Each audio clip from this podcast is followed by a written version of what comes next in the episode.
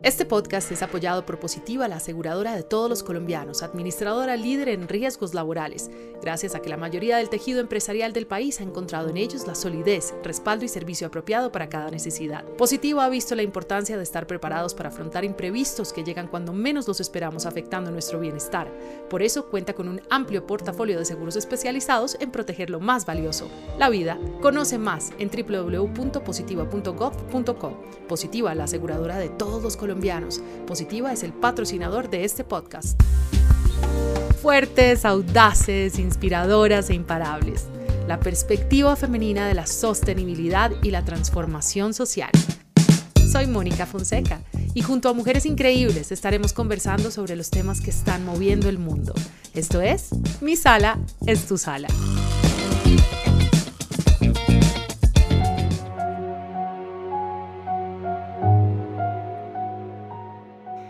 Pues qué gusto poder tener una conversación que hace tiempo nos debíamos en tu sala es mi sala. O mi sala es tu sala. ¿Vieron? Como el chapulín colorado yo. Digo al revés y todo nuestro podcast. Lala Lovera es una mujer que vino a enseñarnos sobre migración, sobre qué es ser inmigrante, sobre qué es ser humano. Porque es que los seres humanos llevamos emigrando toda la vida y se nos ha olvidado eso. Se nos olvida cuando hay tragedias como la de Venezuela, porque es una tragedia. Se nos olvida cuando hay tragedias en el campo y nuestros campesinos y campesinas tienen que emigrar hacia las ciudades y entrar en esas junglas de cemento tan dolorosas y tan difíciles.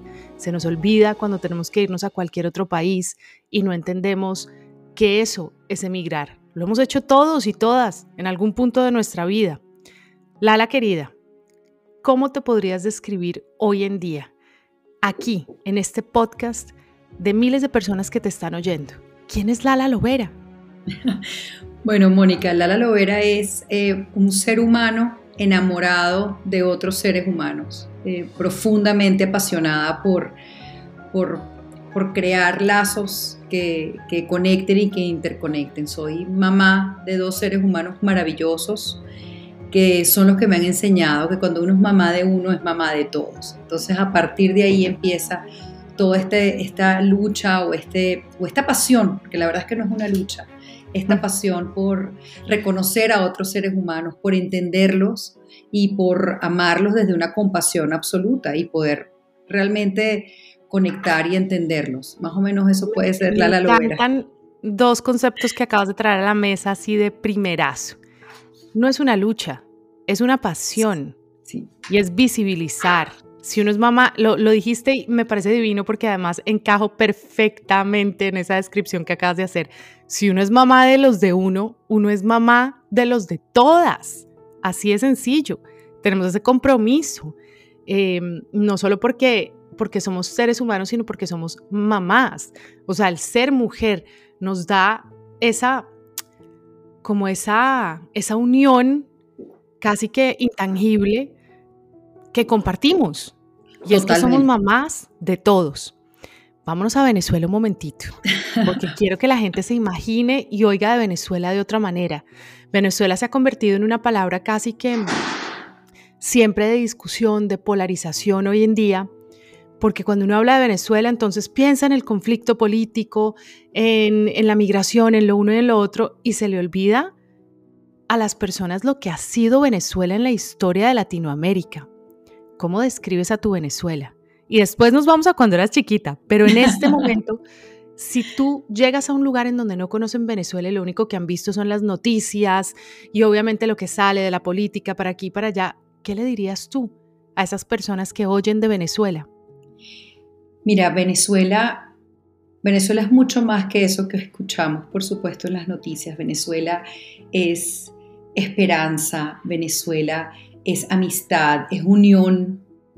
Venezuela tiene nombre de mujer, entonces Venezuela es una guerrera, ha sido ejemplo para la región, no ahorita, no hace unos años, no, cuando yo nací y vivía allá, sino mucho antes. Entonces, Venezuela es una gran mujer que tenemos en la región frente a un gran mar infinito y abajo toda una región también eh, pero con unas características muy particulares. Venezuela le encanta bailar, le encanta reír, le encanta recibir a la gente de afuera. Entonces, eh, yo creo, Mónica, que la, mayor, la mejor descripción que le podemos poner, Venezuela es una gran madre que está en la, en la parte superior de esta región y recibe y siempre he recibido a todos los que quieran estar aquí y o los que quieran estar allá. Pero siempre, corazón, por supuesto digo aquí porque mi Venezuela siempre va a estar en mi corazón independientemente de donde yo esté.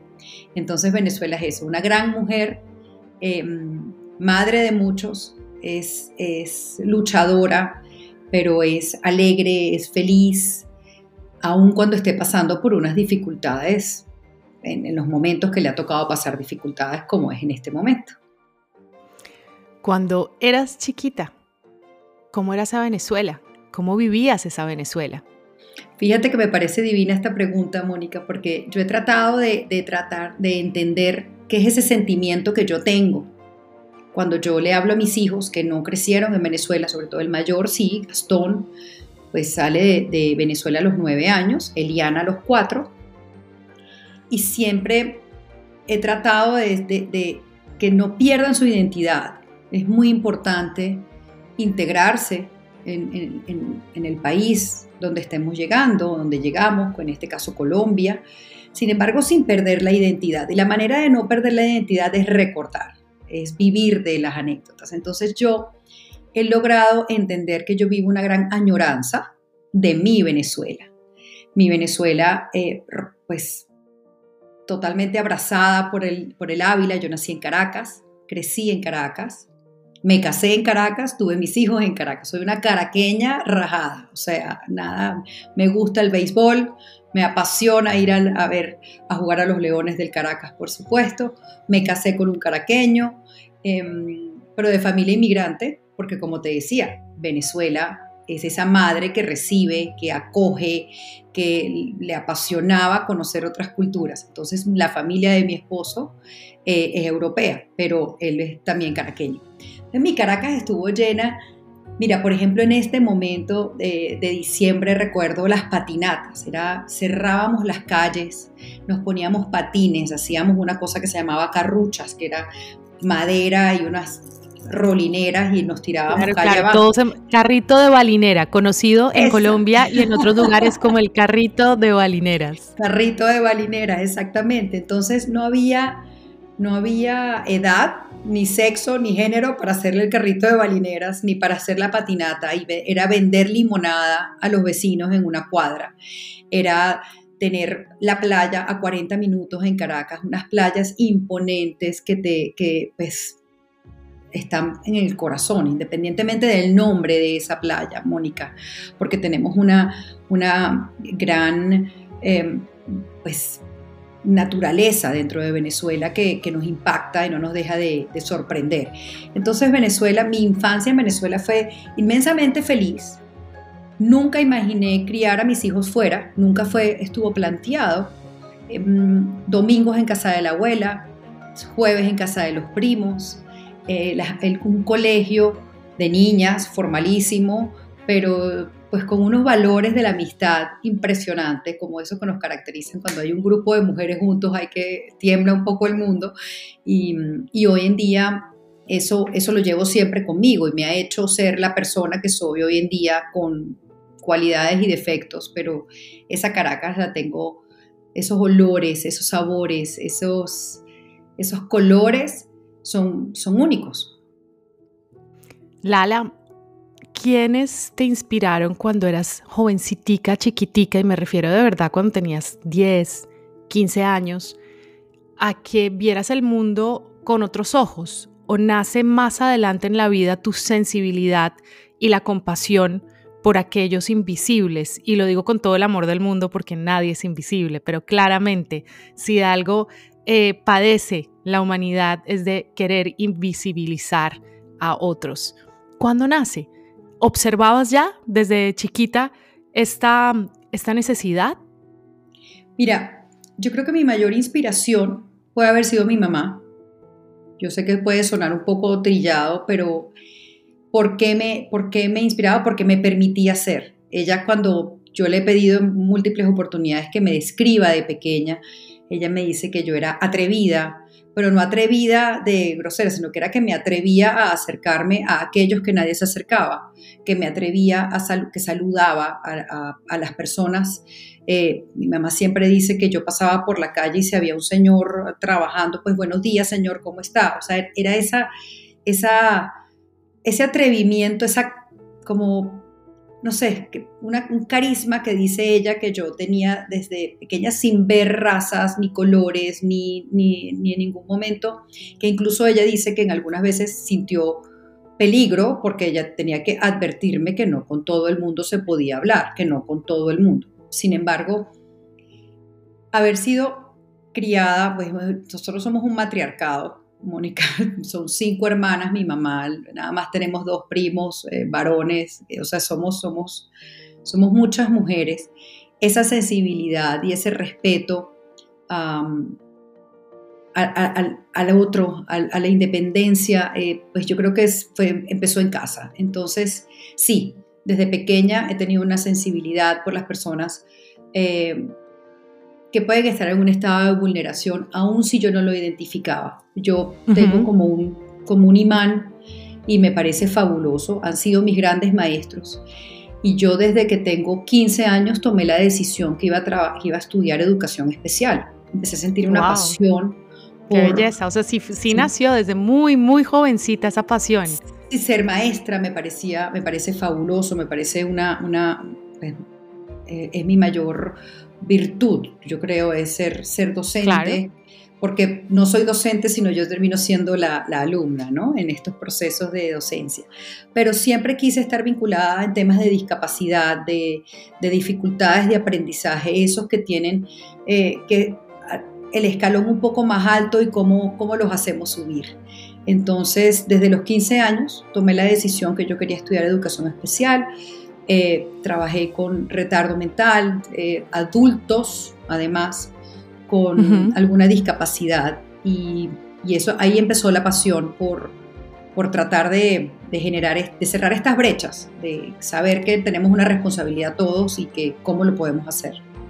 Cuando te llega el momento, Lala, de darte cuenta con tus hijitos de, de cuatro, de seis años y decir, tengo que salir de Venezuela, ¿Cómo se toma esa decisión? Porque generalmente tenemos la oportunidad de conversar con, o de ver, o de observar al emigrante que tiene que salir, mejor dicho, arrancadísimo, y con esto me refiero, mejor dicho, con una maleta, a ver quién le ayuda en el exterior, pero no nos fijamos que es que cuando uno tiene que salir del país, no importa que uno salga con todas las posibilidades, es igual de doloroso, es igual de difícil en el plano emocional por lo menos el tener que encontrarse, por más de que uno haya viajado, por más de que uno haya conocido otros lugares del mundo y se sienta cómodo, hay una despedida muy difícil de hacer.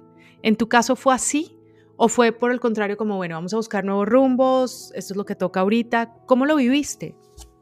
Mira, Mónica, fue una decisión tomada, no, no fue porque trasladaron por temas de trabajo o por uno por, o porque, bueno, había que irse.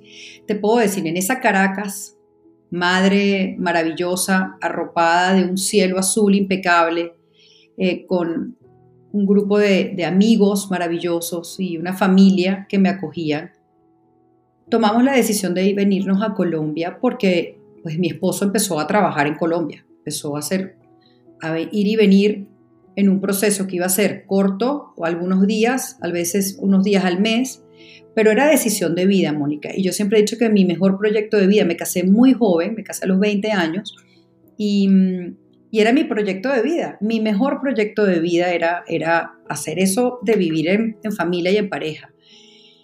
Así que cuando mi esposo Laureano empezó a trabajar en Colombia y eso empezó a, ya no eran un par de días al mes, sino que se fue prolongando, pues ese proyecto de vida se empezó a ver afectado. O sea, bueno, y ahora él está allá y nosotros acá. Y yo recuerdo que yo empecé con una insistencia porque me parecía una aventura maravillosa irnos a vivir a Colombia. Y yo me quiero ir a vivir a Colombia. Y pues siempre con ese miedo, bueno, y nos vamos a Colombia y, si ya se acaba mi trabajo aquí, me tengo que regresar. Bueno, nos regresamos.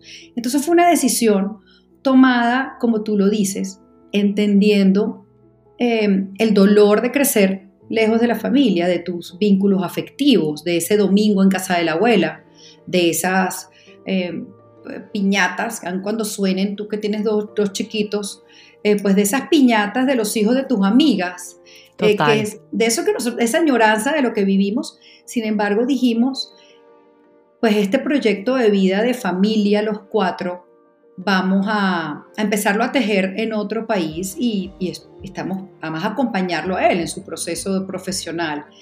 Yo tenía un preescolar maravilloso, un jardín infantil maravilloso, con integración, con una socia que es más que socia, una hermana, de esas amigas de la universidad, Mónica, que, tenemos los mismas, la misma para lucha. Toda la vida, exacto. Para toda la vida. Y también tenían eh, por otro lado, una peluquería divina que se llamaba Beauty Bar y entonces era lo máximo. Pero el proyecto de vida principal realmente de Lala era esos dos niñitos y, y, pues acompañar a Laureano en ese momento. Así que hablé con mis papás, que me apoyaron siempre y me dijeron, pues tienes toda la razón. Y, y nos fuimos. Y te digo, Mónica, cerramos casa y dijimos, no, nos vamos dos años. Incluso meter a los niños en los colegios en Colombia, ya llegó un momento que no podía, meter, no podía decirle a mi esposo que fuera porque él, no, nada más venimos dos años y nos regresamos. En cambio, Mónica, yo cuando pisé Colombia dije, yo vine para quedarme. Yo supe que este iba a ser mi hogar, pues este iba a ser mi hogar en esta nueva etapa de mi vida y así ha sido. Qué espectáculo. ¿Por qué lo sentiste? ¿Qué te, qué, qué te vibró con el país? Colombia, nombre de mujer también, como Venezuela. Mira, al principio te puedo decir, cada vez que yo iba a Venezuela y regresaba, y, y, no vamos a entrar aquí en la conversación política, ni mucho menos, pero siempre he estado vinculada y es un agradecimiento profundo que le tengo a la vida y a las personas que han liderado los proyectos sociales a los que yo he estado vinculada. Em, cada venida y cada montada en el avión saliendo de, Caracas, yo sentía en algún momento que estaba abandonando el barco. O sea, entender la situación que estaba pasando en Venezuela y yo despedirme y venirme a, cumplir con mi labor de madre, a formar dos seres humanos conscientes en este mundo que, todos sabemos, hay amigas mías que me dicen, es que tú pasas todo el día trabajando por, por lo demás, yo no hago nada, no, tú estás frente lo más importante que tenemos y es criar unos, unos niños, unos seres humanos conscientes de, este mundo y que tú identifiques lo que yo estoy haciendo y te vincules y que es parte de este proceso. Entonces, yo trataba de convencerme y bueno, en este camino, ahora te cuento más adelante de Colombia, pues además Colombia me recibe, me reciben unos, unos brazos maravillosos, unas personas pues que que, pues, como digo, solo agradecimiento a la vida, pero cada ida de Caracas al principio, los primeros dos años, yo sentía que estaba abandonando el barco. Era, era un poco difícil. Ya después entendí mi misión en Colombia. Cada año, cada año tengo, en estos, por ejemplo, finales de año, cada año hago una reflexión y termino siempre diciendo es que esta era mi misión, yo tenía que estar en Colombia. Es clarísimo y lo vamos a hablar en un momentico, es que es clarísimo por qué saliste de esa manera, por qué la empresa familiar fue tan importante y en esto hagamos un poquito de hincapié a nuestros oyentes, em, que hay veces y, muchas de nuestras oyentes, específicamente mujeres, que, que dicen, bueno, pero es que eh, dejarlo todo por ir a acompañar a mi marido y si las cosas no funcionan, yo lo único que les digo es que la empresa familiar es la más importante. Al final del día, en la pareja, claro, ojalá uno esté con esa pareja porque uno se embarcó en eso para que sea para toda la vida también. Pero los hijos de uno reciben ese cariño y ese amor de esa mamá que les hizo entender que no era un sacrificio quedarse en la casa, sino era ser la CEO de la casa, la empresaria del hogar, que puede hacer uno mil cosas más, pero, pero sí es importante. O viceversa, que sea el marido el que dice, me voy a ir con mi señora, porque mi señora le dieron un gran puesto, una gran oferta laboral, pero vamos a, marchar juntos. Hay, hay en eso toda la honra y toda la dignidad humana. En la empresa familiar, por ahí empieza también eh, eh, a, acuñarse una mejor sociedad, pienso yo, ¿no? Totalmente, totalmente, Mónica, ser más tolerantes, a entender que que eso, que somos un equipo y que el equipo más importante es que todos los jugadores estén pues coordinados. Y en este momento cuando tomas la decisión de ser padre, eh, de las maneras como, como te toque ser padre, porque pues también en Colombia me enseñó que hay infinidad de maneras maravillosas de ser madre, madre de todos esos niños, yo a todos los llamo mis niños, mis niños de Colombia, pero eh, sí, es, es, es, no es que yo estoy perdiendo una oportunidad porque, no, es que estamos aquí hoy por ti, mañana por mí, mañana por todos, o sea, hoy por todos. Entonces, cuando yo comprendí eso, como te digo, el gran apoyo de, de mis padres, que cuando me dices quién me inspiró, pues mi madre yo creo que es de las primeras personas cuando joven que, que aun cuando, por supuesto, adolescente uno no entiende nada de lo que las mamás dicen, ahora lo estoy viviendo en carne propia con mi adolescente, pero... pero, Para allá vamos, para allá vamos en esta casa, cuando empiece la adolescencia no sé qué vamos a hacer. es impresionante, pero claro, ahora, ahora comprendo tanta lucha, toda esa, toda esa constancia que, que mi madre como, como pues y, mi padre nos enseñaron. O sea, son, son, tres valores claves, constancia, responsabilidad, eh, honestidad y, con eso hacia el frente. Entonces, yo creo que eso que dices tú de la empresa familiar, eh, ojalá las personas que nos estén escuchando lo comprendan, que no es dejar de hacer y para que otro haga y yo no, sino es entender que, estamos todos en, una, en un mismo barco, ¿no? Y como dices, pues la pareja, perfecto, ojalá sea para toda la vida. Sin embargo, tenemos una gran responsabilidad que es formar a estos seres humanos, a estos niños, que hoy en día son mucho más sensibles. O sea, sí hay un cambio frente al mundo. Tú, tú consigues hoy en día unos jóvenes mucho más sensibles, mucho más conscientes de su responsabilidad.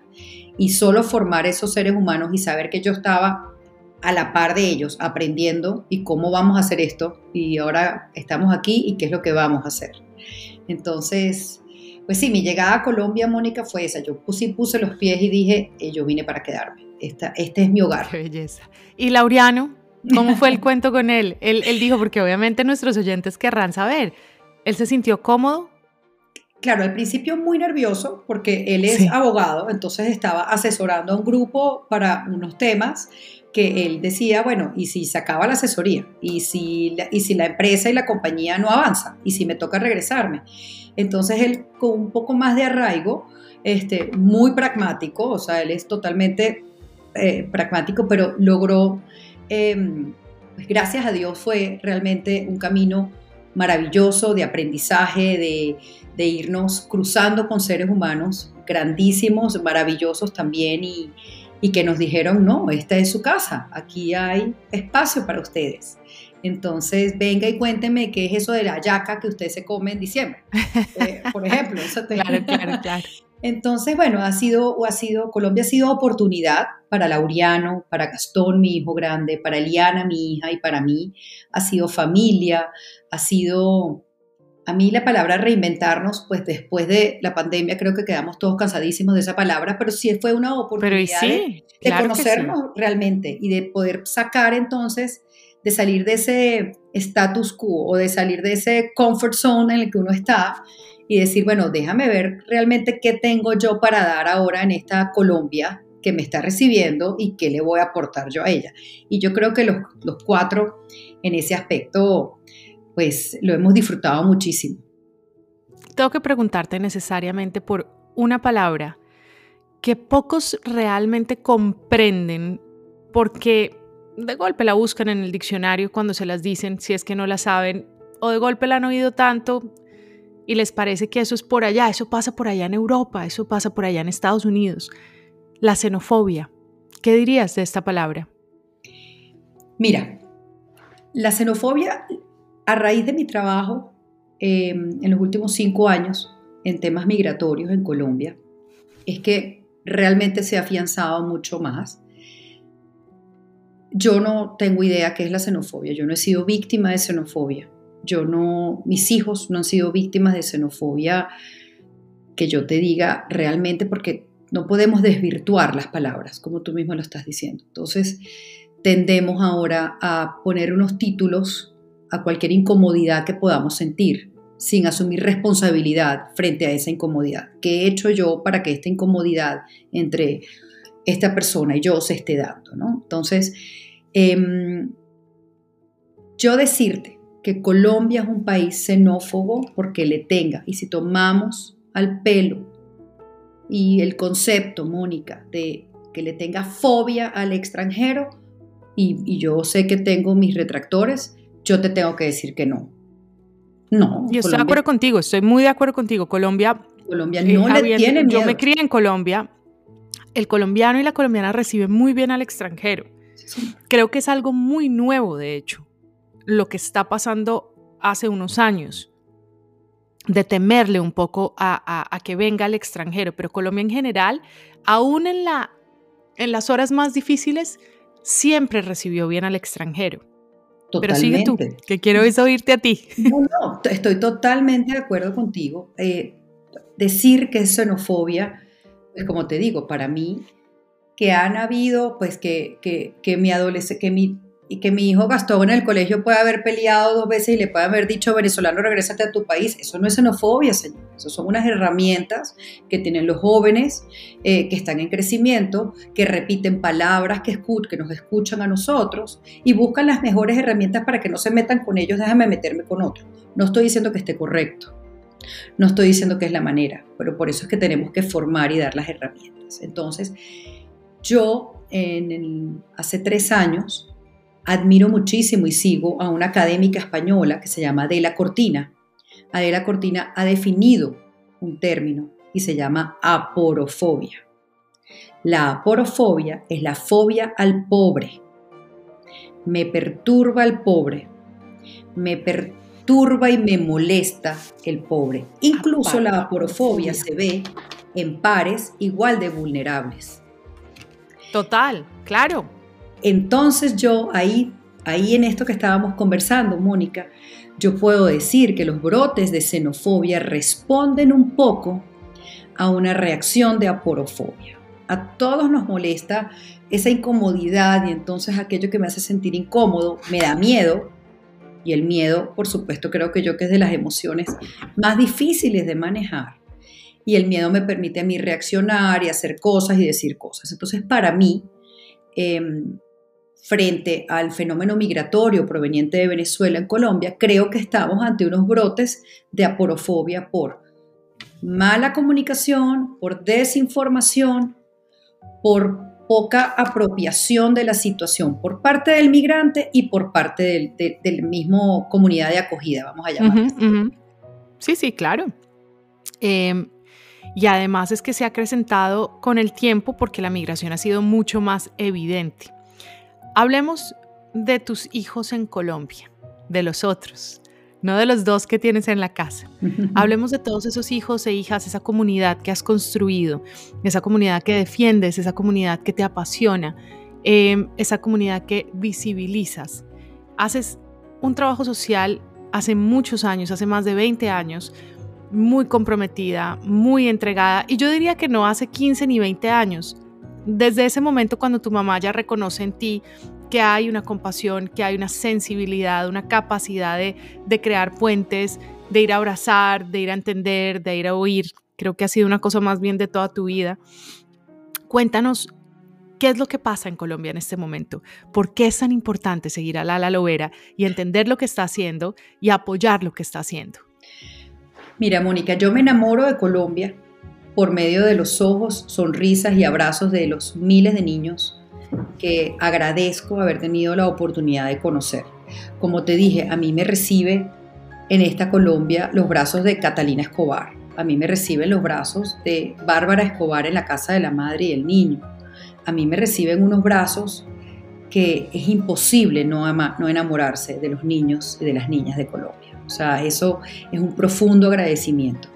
Entonces, ir recorriendo junto a la casa de la madre y el niño, donde hoy en día me honro en decir que soy parte de la junta directiva, que trabajé hombro a hombro con Bárbara Escobar, con Lorena Vargas, su hija, quien hoy en día está pues bastante al frente de la casa. La, verdad es que todas las hijas de Bárbara, otro matriarcado eh, al que llegué maravilloso, y entender esta Colombia.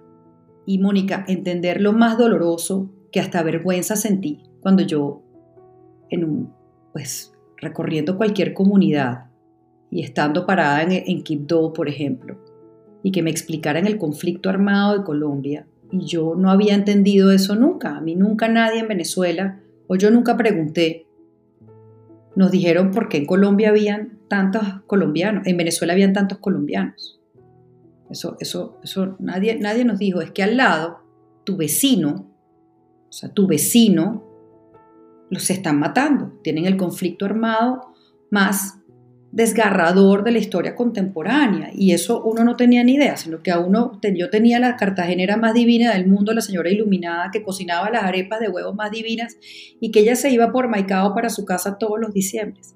Cuando yo pisé con Catalina Escobar los barrios de Cartagena y entendí dónde se venía mi iluminada a pasar diciembre, yo dije, a mí esto yo siento una gran vergüenza. Mi vecino, mi vecino Mónica, o sea, al lado, no puede ser que seamos tan, tan apáticos. Y, yo en esa vergüenza que, que, a mis hijos todos los días se los digo, uno no puede vivir sin voltear y sin saber cómo están los de al lado y saber qué moral lleva cada quien. En ese momento siento una gran corresponsabilidad por mi Colombia y decir, ¿cómo hago yo para que entiendan lo que está sucediendo en Venezuela y quiénes somos los venezolanos que estamos migrando? porque yo no quiero que esa vergüenza que yo sentí en, Mandela, en los barrios de Cartagena con Catalina, o en, en, Tumaco, o en leyendo expedientes de niños para poderlos unir en familia con la casa de la madre y el niño, yo no quisiera que esa vergüenza de mi vecino la sientan los colombianos a quienes amo y respeto y conozco y sé quiénes son. Entonces, a partir de ahí, eh, yo digo con responsabilidad, pero es un sentimiento mucho más apasionado, Mónica. Es, es, es, decirles, tenemos que entender qué es lo que está pasando, y no solo en Venezuela, qué está pasando en Ecuador, qué está pasando en Perú. Hoy en día nos encanta la globalización, pero tiene que ser para todo. No podemos ignorar lo que nos está pasando. Entonces, y ahí voy, voy a hacer una acotación ahí. Mira que pues obviamente esto es un podcast y no lo están viendo, pero cuando empiezas tú a nombrar a esa cartagenera hermosa que se iba por Maicao a su tierra, y entonces yo recuerdo todas las veces que he podido estar en distintas zonas de Colombia por diferentes razones, haciendo trabajo con eh, Cata Escobar, con mi padre en medio ambiente, o simplemente porque estaba de visita y se da cuenta uno de esa responsabilidad que tiene uno, una como mujer, de observar y visibilizar la verdad de los propios, de los colombianos, pues entiende que, que hay mucho por develar, que uno no puede seguir viviendo en pequeñas burbujas, ignorar lo que pasa todos los días en nuestros países. Y por, lo y por lo tanto, además, tiene que observar lo que pasa con el vecino, como bien dices tú, que además es exacerbado en ciertos momentos. Eso además no quiere decir que haya dejado de pasar en Colombia, que le esté pasando a nuestros hermanos venezolanos o ecuatorianos o de Brasil o de cualquier, o, en Ghana o en Somalia, no quiere decir que no siga pasando en Colombia, sigue pasando en Colombia. Todo esto que acabas de narrar y estas visitas tuyas a los barrios y darte cuenta eh, la miseria en la que se vive, no solamente le está pasando a los vecinos, sino nos está pasando en nuestro país.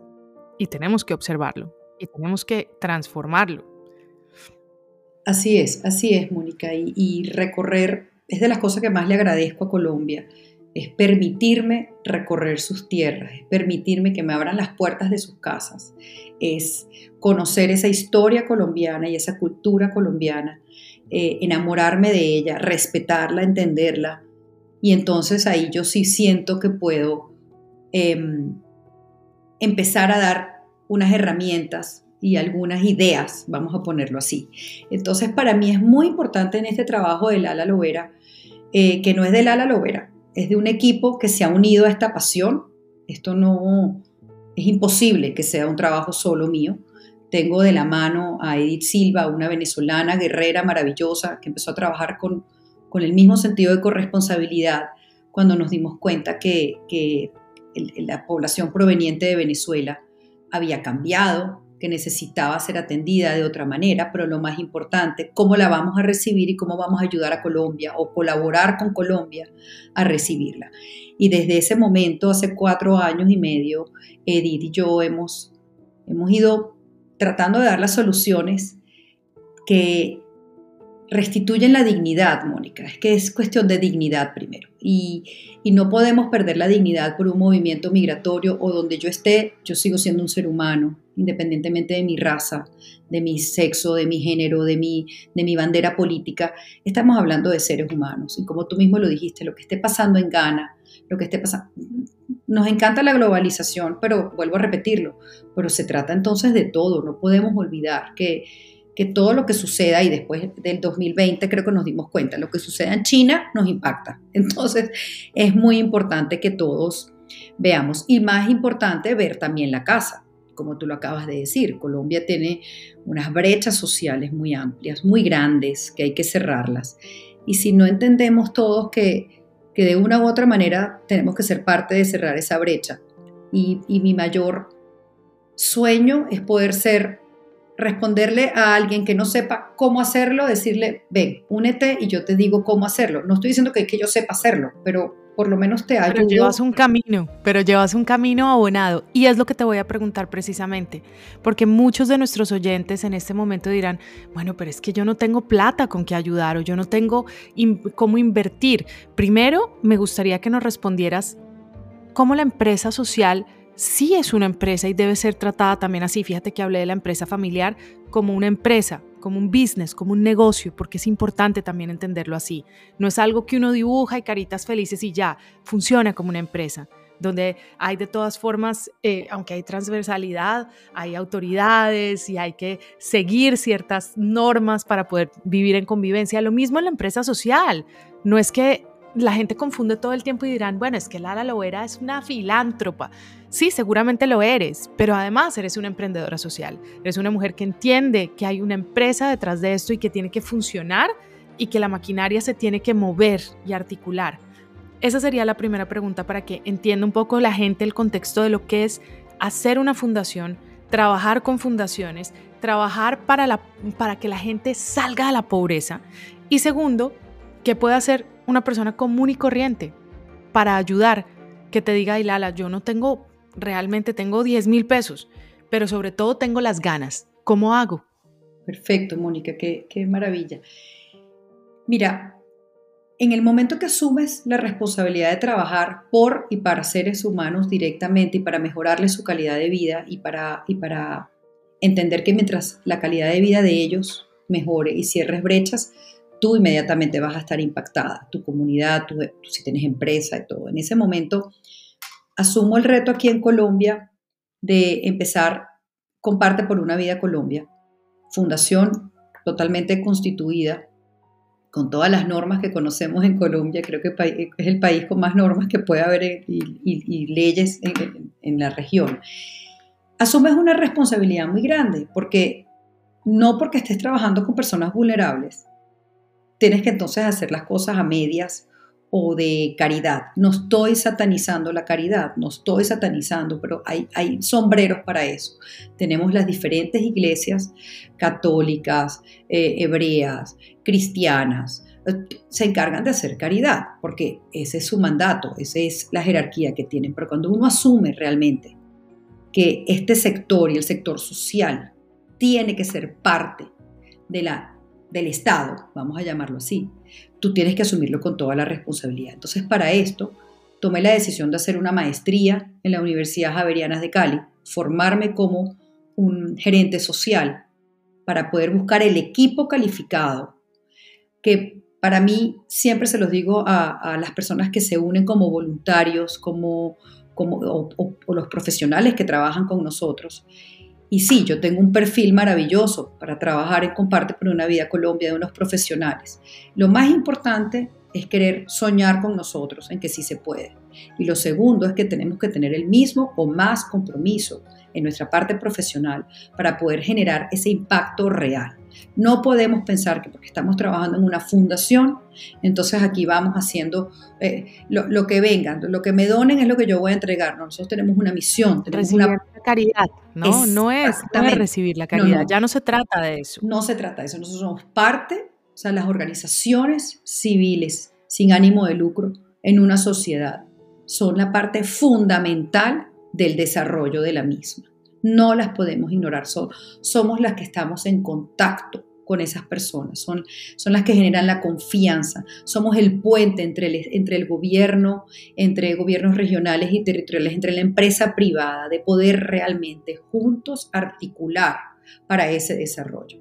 Entonces, sí, todo el mundo quiere poner una fundación, todo el mundo quiere tener una fundación, suena muy lindo, pero tenemos que saber que el reto es llevar una empresa con unos profesionales que se han unido a tus sueños, se han unido a tu misión y tienes que ser totalmente Em, coherente con tus acciones. Para mí es maravilloso ver cómo personas que ya han trabajado con nosotros luego optan a trabajos en cooperación internacional y logran escalar su parte profesional. Eso es increíble, eso significa que estamos haciendo parte de esa base de pirámide que es eh, una, una sociedad eh, responsable y coherente ante, lo que, ante los hechos que nos acontecen alrededor. Lo que pase en, en, Tumaco y yo vivo en, Bogotá, pues es, responsabilidad mía y si yo puedo ser parte también de, la solución para, poder cerrar brecha. En este momento el tema de la educación creo que es lo que más nos, nos preocupa a todos en Colombia. Entonces, em, es buscar los profesionales coherentes y hacer las cosas correctamente, porque es, muy fácil hacerlas. Es muy fácil hacerlas. Entonces, eh, yo creo por ese lado, es que mientras lo ves, que es fácil el camino, no, no es fácil. Yo creo que las, las empresas sociales nos, nos enfrentamos a veces a, a unos socios capitalistas, por ejemplo, donde piden que su impacto vaya directamente a los beneficiarios, pero siempre les tenemos que decir que para que realmente podamos identificar el beneficiario correcto y podamos tener ese impacto, tenemos que tener un equipo profesional por detrás. ¿Cómo acompaño yo a este equipo para que sea en un mercado laboral calificado? Que, nunca que no, que no le coquetee otro puesto de trabajo por su sueldo o por su condición de trabajo, sino que le coquetee otro puesto de trabajo porque voy creciendo en, en la escala del desarrollo. Creo que eso ha sido además lo más difícil del reto, particularmente que me encuentro permanentemente cuando uno habla con diferentes fundaciones, es eso, ¿no? Que su gente se quede, porque además la gente que está ahí generalmente es gente muy apasionada pero pues que también vean que esa pasión es retribuida correctamente, ¿no? Y estamos hablando de salarios, de, exactamente lo que estás diciendo tú, ¿no? Que hay una retribución y que el empresario y aquellos que no hacen caridad, sino invierten en fundaciones, en organizaciones que trabajan para que las personas salgan de condiciones de pobreza y por lo tanto la sociedad funcione mucho mejor, porque es que la pobreza no es buen negocio, la pobreza es un negocio terrible para un país. Tener gente en miseria, en condiciones de miseria, en condiciones de vulnerabilidad todo el tiempo, lo único que hace es desgastar los sistemas terriblemente. Los de salud, los de educación, los desgasta, así de sencillo. Es más fácil invertirles y dejar a la gente con oportunidades y dejar a la gente en una situación digna, que es lo que siempre has dicho tú. Totalmente. devolverle la dignidad al, ser humano, que además tengamos oportunidades de echar para adelante, de, de, soñar y de lograr nuestros sueños, ¿no?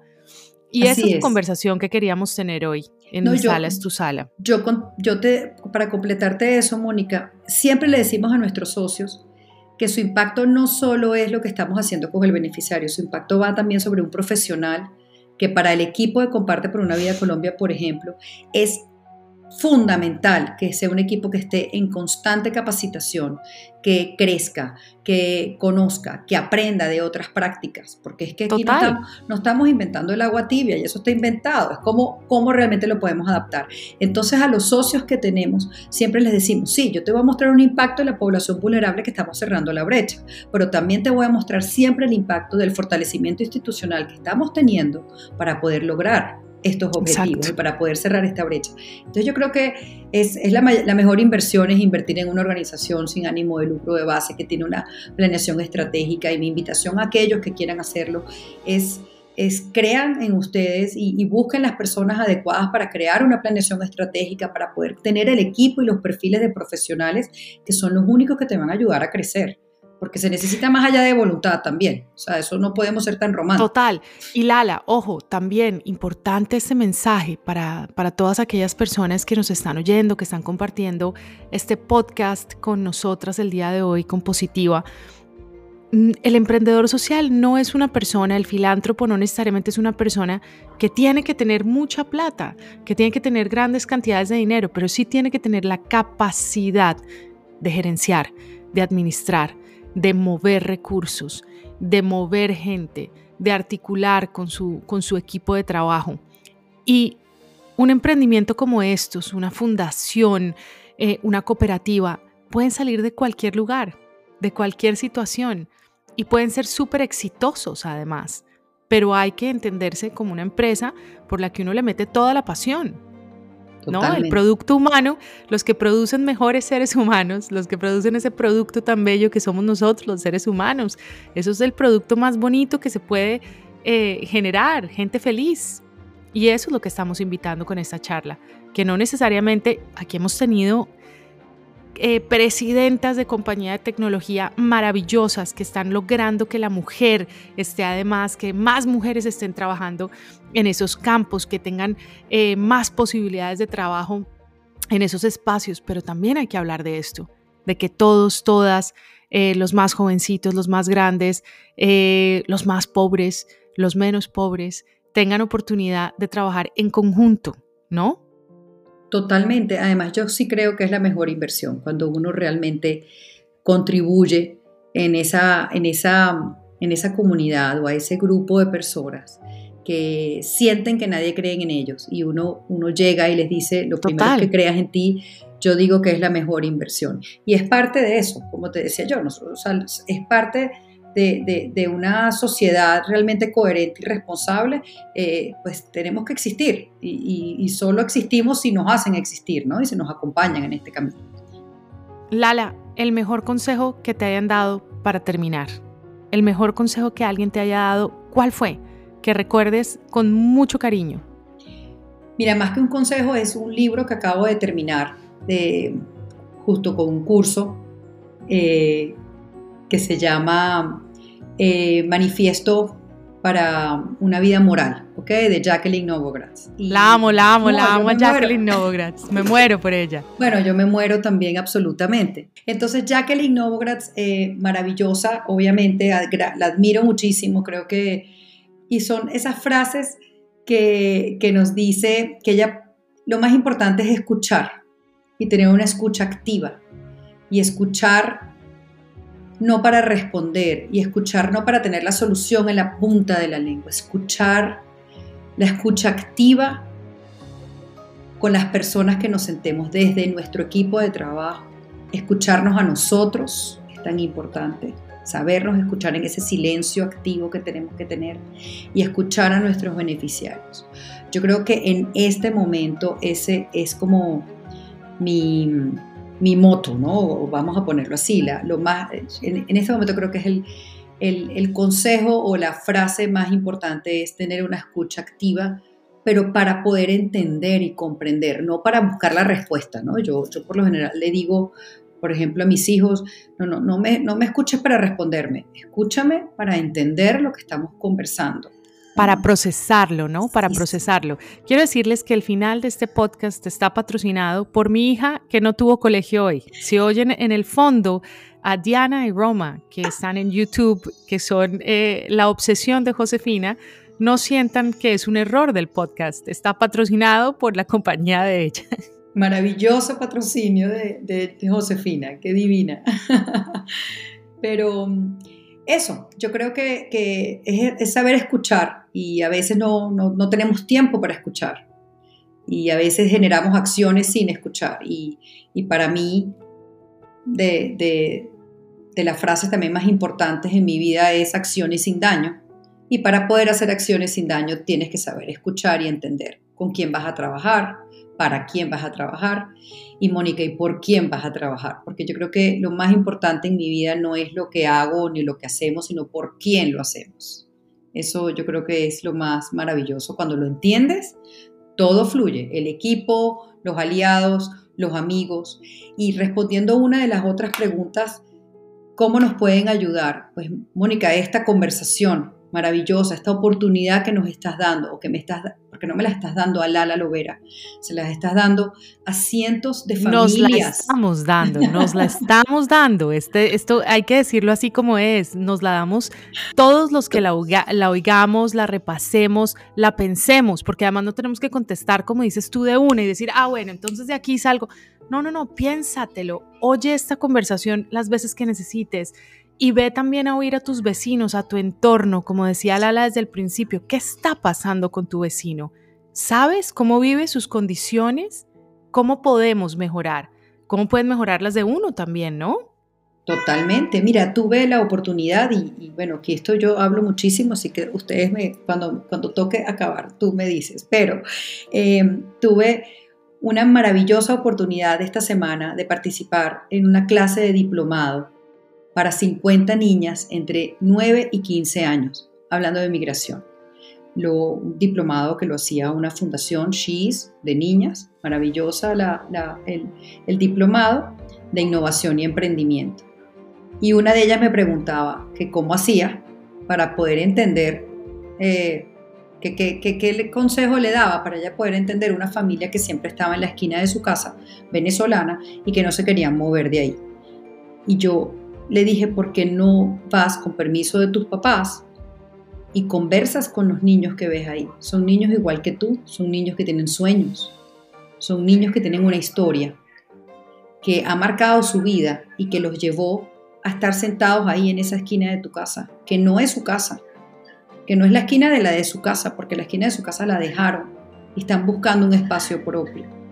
Como lo decía Virginia Woolf, o sea, es, tener una habitación propia, un espacio propio.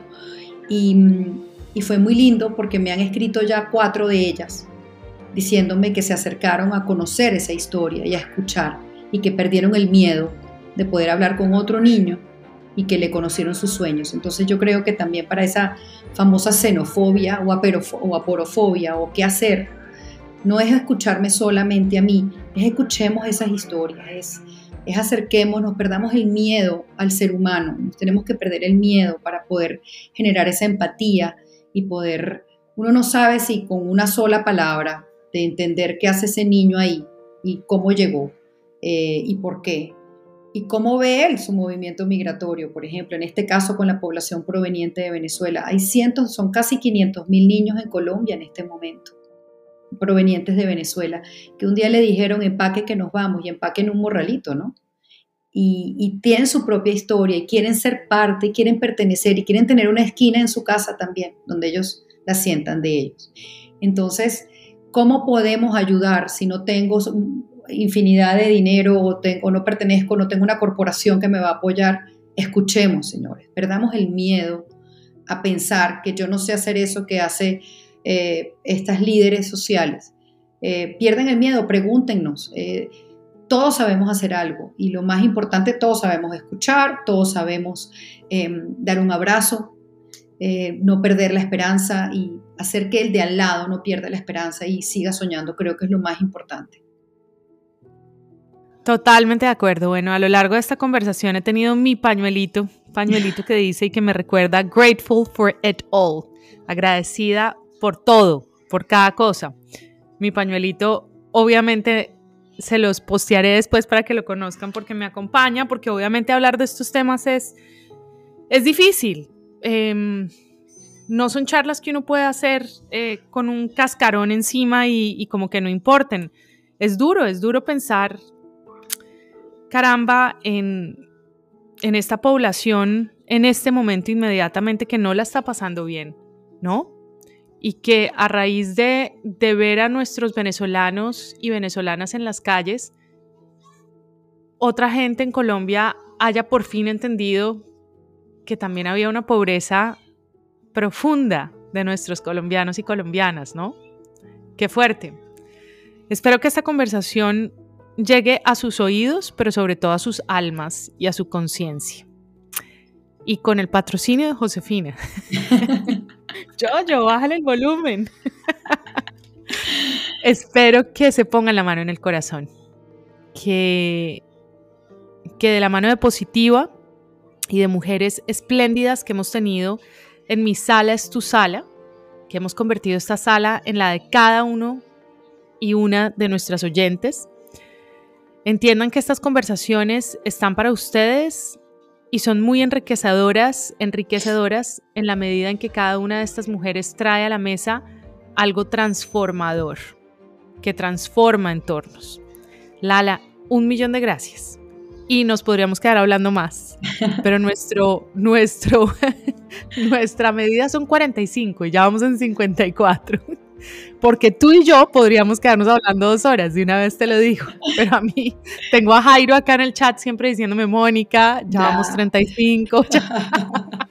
Gracias, Mónica, no, gracias, qué, qué maravilla de conversación y que realmente todo el éxito del mundo con con este maravilloso podcast que, de verdad lo he venido siguiendo desde el día uno. Soy una apasionada y gran fan tuya como mujer y, por supuesto que de gracias, nuestra y Women Working for the World. Así que gracias por esta oportunidad de traer la voz de cientos y miles de familias y de niños, no la de Lala Lobe. Para ti, para tu familia, unas tranquilas y felices fiestas, para todos los que nos oyen lo mismo. Un abrazo muy grande. Gracias, Mónica. Este podcast es apoyado por Positiva, la aseguradora de todos los colombianos, administradora líder en riesgos laborales, gracias a que la mayoría del tejido empresarial del país ha encontrado en ellos la solidez, respaldo y servicio apropiado para cada necesidad. Positiva ha visto la importancia de estar preparados para afrontar imprevistos que llegan cuando menos los esperamos afectando nuestro bienestar. Por eso cuenta con un amplio portafolio de seguros especializados en proteger lo más valioso, la vida. Conoce más en www.positiva.gov.co. Positiva, la aseguradora de todos los colombianos colombianos. Positiva es el patrocinador de este podcast.